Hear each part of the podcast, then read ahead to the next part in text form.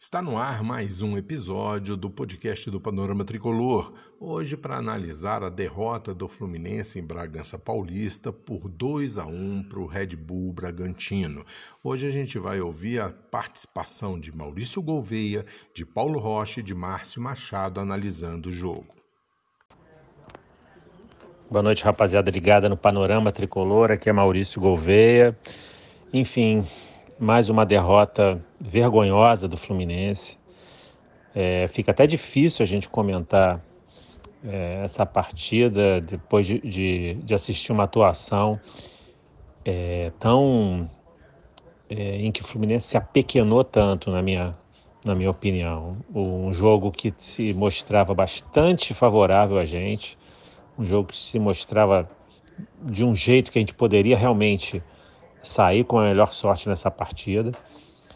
É, o Bragantino não mostrou nenhuma qualidade técnica que pudesse nos oferecer algum tipo de ameaça. Mostrou sim muito vigor físico, mostrou muita muita velocidade para os seus jogadores, assim, impetuosidade a, a, arriscar tiros de fora da área e numa delas, logo no início do jogo, com menos de um minuto, é, testando o Muriel. O Muriel aceitou, e realmente ele soltou uma bola muito fácil e que acabou saindo o primeiro gol do Bragantino com menos de um minuto de jogo. É uma falha assim, gritante do, do Muriel. E, e, mas logo na sequência a gente conseguiu, através de uma jogada individual do Nenê, muito bonito, uma, uma finalização muito precisa dele de fora da área, a gente conseguiu o empate.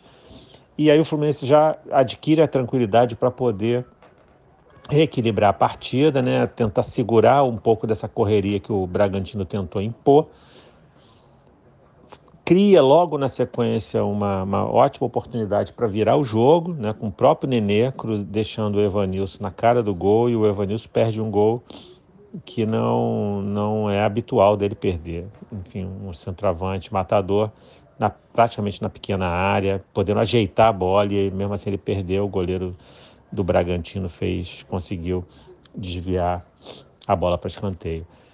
E depois o no primeiro tempo o jogo caiu um pouco, o Bragantino também sentiu um pouco a, a, a, pressão que tinha colocado no início, cansou, e o Fluminense acabou não se aproveitando dessa, dessa, dessa, desse momento que o Bragantino deu uma recuada no primeiro tempo. Alguns jogadores do Fluminense realmente continuam só legitimando toda aquela percepção da torcida do Fluminense, enfim, são jogadores que não podem estar atuando no time titular, sequer podem estar no elenco do Fluminense, e aqui a gente pode nominar alguns, o, Igor Julião, um jogador fraquíssimo em todos os sentidos, tanto defensivamente quanto ofensivamente, ele não, não oferece qualificação para nenhum desses dois setores. Ele deixou uma avenida pelo lado esquerdo, onde o Bragantino caiu várias vezes. Da mesma forma, o Egídio, que é um jogador que tecnicamente tem falhado demais e não foi diferente. Ele continuou falhando hoje no jogo inteiro, oferecendo várias oportunidades para o Bragantino e ofensivamente não contribui em praticamente nada. É, temos é, dois volantes, o Dodi e o Yuri. O Yuri muito mal, acho que no jogo todo, faz, perdendo bolas assim fáceis e comprometendo a saída de bola do jogo do Fluminense. O Dodi, que é um jogador que, que vinha crescendo nas últimas partidas hoje, não fez um bom jogo. Curiosamente, errou muito passe. Né? Ele que tinha, tinha, pelo menos nesse, nesse fundamento, ele conseguia mostrar um pouquinho mais de qualificação do que os outros, mas hoje ele errou muitos passes e comprometeu a saída de bola do Fluminense, assim como o Yuri. E a gente tinha o Michel Araújo, que foi, que foi um dos jogadores que mais se entregaram no campo. Acho que o Michel batalhou, correu o jogo inteiro, é um jogador que acho que a torcida do Fluminense, até por essa característica, tem abraçado a, a escalação dele, mas tecnicamente ele não realmente não agregou muito, apesar de ter construído algumas poucas oportunidades para o Fluminense. E o Nenê, jogando pelo meio hoje, ao invés de ficar aberto pela ponta, foi de novo o grande nome que carregou o time do Fluminense nas vezes em que o Fluminense se impôs no jogo.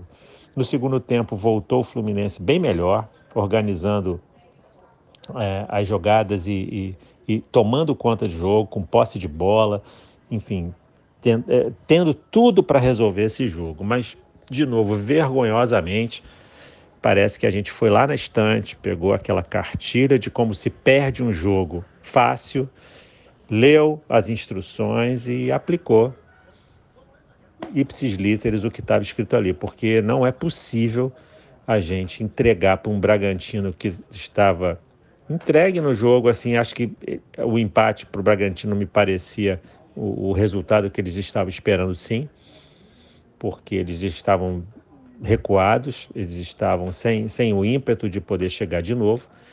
Mas aí vem a. Teve a substituição do, do Marcos Paulo, que estava muito mal no jogo, de fato, desligadíssimo um jogador que, que não estava com o mínimo interesse em jogar e a substituição dele no intervalo foi correta pelo Luiz Henrique, que entrou muito bem no início do segundo tempo, mas com a segunda substituição do, do Odair, que realmente foi a pá de cal para o Fluminense, que foi a entrada do Ganso no lugar do Nenê. Ainda que pese a idade do Nenê, ainda que pese que ele realmente canse no, no, na, no, na, na metade do segundo tempo, era preferível ele ter ficado no jogo do que ter entrado o Paulo Henrique Ganso, que sinceramente é um jogador que eu não, não dá para mais para entender, não existe mais justificativa do Ganso tá entrando em, em, partidas que o Fluminense não tenha não esteja com ela resolvida. Eu acho que só se justifica botar o Ganso pra, em partidas que já estejam resolvidas a favor do Fluminense. No, no, no jogo em que o Fluminense precisa correr em busca do resultado, não faz sentido botar o Ganso. E quando o Ganso entra, é exatamente o ponto de virada do jogo foi quando o Bragantino cresce em cima da gente, porque a gente perde. Se, se nosso meio de campo já é vulnerável, com o Ganso ficou mais ainda, né, porque a gente não tinha um ímpeto ofensivo e sequer uma proteção de, defensiva que ele, poderia, que ele poderia oferecer. E aí o Bragantino veio, mesmo que sem muito talento, e acabou que, que por falhas individuais nossas, mais uma vez o Egídio e o Dodge juntos ali, num 2 para 1, um, perdendo uma bola que era nossa. É injustificável ter perdido aquela bola e o Bragantino acaba virando o jogo. Enfim, tivemos chances para ganhar esse jogo sim, antes do Bragantino fazer o gol. O Michel Araújo perdeu o gol, a gente perdeu alguns contra-ataques. O próprio Ganso, quando estava no. Eh, já tinha entrado, eh, perdeu dois contra-ataques assim que de jogadas assim, eh, para usar uma expressão futebolística bizonha, né? Uma que ele se enrolou com a bola ao invés de dar um passe rápido para a esquerda e acabou fazendo uma falta, e a outra que ele foi acionado pelo Evanilson dentro da área já e tentou cavar um pênalti assim que, que ninguém poderia dar, porque ele simplesmente optou por essa por essa alternativa. Então, enfim, o Fluminense, como eu falei, ele, ele um jogo que estava que era possível a gente ter saído daqui com resultado positivo de três pontos, ou na pior das hipóteses com empate, mas entregou de uma forma assim vexatória esse resultado. Uma pena, assim, porque a gente só vê é, que o time não cresce taticamente, mas poderia pelo menos crescer tecnicamente, colocando, escalando jogadores um pouco melhor, um pouco melhores é, é, nesse quesito. Mas não é isso que está acontecendo. Pelo contrário, a gente continua insistindo com jogadores que tecnicamente estão muito abaixo e comprometem o resultado, o resultado das partidas, como a gente já citou alguns aqui. Então, meus amigos, é isso. A gente espera que dias melhores venham para o nosso tricolor. Saudações tricolores. Abraço. É, boa noite, amigos do Panorama Tricolor, do podcast eu venho tentar passar uma mensagem de tranquilidade nesse momento que as redes sociais tricolores estão, para mim, num estado meio semi-histérico, um tanto quanto exagerado. Uma derrota chata, como toda derrota, mas uma derrota numa partida jogada no, contra um time mais ou menos do mesmo nível que o nosso, uma arbitragem confusa no aspecto disciplinar que acabou amarelando muito jogador nosso, o técnico acabou errando na substituição do Nenê, colocando o Ganso, que entrou, não pode entrar mais de 10 minutos, né? É, o time teve méritos em superar o gol que tomou logo de entrada e fazer o gol logo na sequência.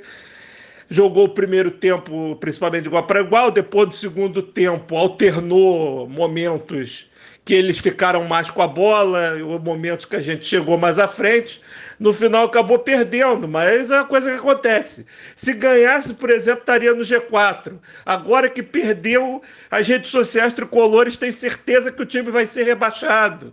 Piadinhas do estilo, ah, qual é a diferença entre o beijo de novela e o Odaí? O beijo de novela é técnico. Não, gente. Não precisamos disso tudo. O Odaí é aquele técnico reme-reme que provavelmente, se deixado aí, vai conseguir que o Fluminense termine o campeonato no meio da tabela. Eu ainda acredito nisso e nada indica o contrário.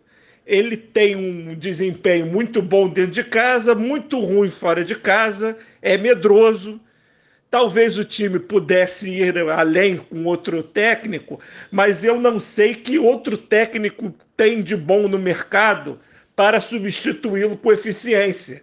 Porque do jeito que é esse presidente do Fluminense, que diz que só tem valor quem deu dois treinos para jogadores no, no, mundo, e ele não deu, logo ele não tem valor, ele não entende de futebol também, você não sabe o que, que ele tiraria da cartola no lugar do, do Odair Helma também. Que tipo, que marca de maionese ele botaria? Será que ele botaria uma maionese vencida no lugar da maionese Hellman? Então é complicado. Eu sugiro às pessoas terem calma, aguardar a partida de sábado, que é uma outra partida nesse mesmo nível, fora de casa, contra o adversário do mesmo nível, um jogo chatinho, e depois vai voltar a jogar dentro de casa contra o Vasco, é outro jogo difícil. Aí, de repente, se perde os três, aí faz essa felicidade geral da nação e substitui-se o Helmo. Aí depois eu quero ver. Se entrar outro técnico pior, vocês vão lembrar de mim. Boa noite a todos. Sons tricolores, galera. Quem vos fala aqui é o Paulo Rocha, do Panorama Tricolor, jornalista e tricolor, né? E ainda de cabeça inchada após a gente assistir essa derrota para o Bragantino, um jogo em que o Fluminense foi muito mal, teve breves períodos de bom futebol. Mais uma vez o Muriel falhou e dessa vez foi no primeiro chute do jogo. É, a gente, por muita fortuna, conseguiu empatar no momento seguinte, mas e até tivemos chance para virar, mas desperdiçamos. Fomos massacrados pelo Bragantino no restante do primeiro tempo, maior parte do primeiro tempo. Na segunda etapa voltamos melhor, melhor posicionados e poderíamos ter virado o jogo. Contanto, o tempo foi passando, o time não conseguiu o segundo gol. Odair errou ao tirar o Nenê, que mesmo cansado é melhor do que o Ganso descansado. A galera já tá por aqui com o Ganso, né, cara? Pô, brincadeira isso. Não vamos botar culpa nele na derrota, não, mas, poxa, a entrada dele nada foi a mesma coisa. Piorou, porque você, o Nenê, mesmo cansado, ele ainda briga na frente, ele ainda ganha falta, ele catimba. O Ganso não é nada, é um arremedo de jogador. E no final do. Já na reta final da partida, levamos o segundo gol. E não dá nem dizer para dizer que foi injusto, porque os caras jogaram melhor. E é isso aí, vamos tentar manter o ânimo aí, porque sábado tem uma pedreira com o Atlético Paranaense lá. Vamos ver se pelo menos a gente consegue trazer um pontinho de lá. É... Agora, a verdade precisa ser dita. A tabela do Fluminense foi uma brincadeira também. Pô, começamos jogando contra o Grêmio lá, depois Palmeiras Internacional e agora Bragantino fora, Atlético Paranaense fora. Brincadeira, né? Bom, nós vamos levantar a cabeça e amanhã tentar começar tudo de novo para a gente voltar o rumo nesse campeonato brasileiro. Valeu, galera. Um abraço, saudações tricolores.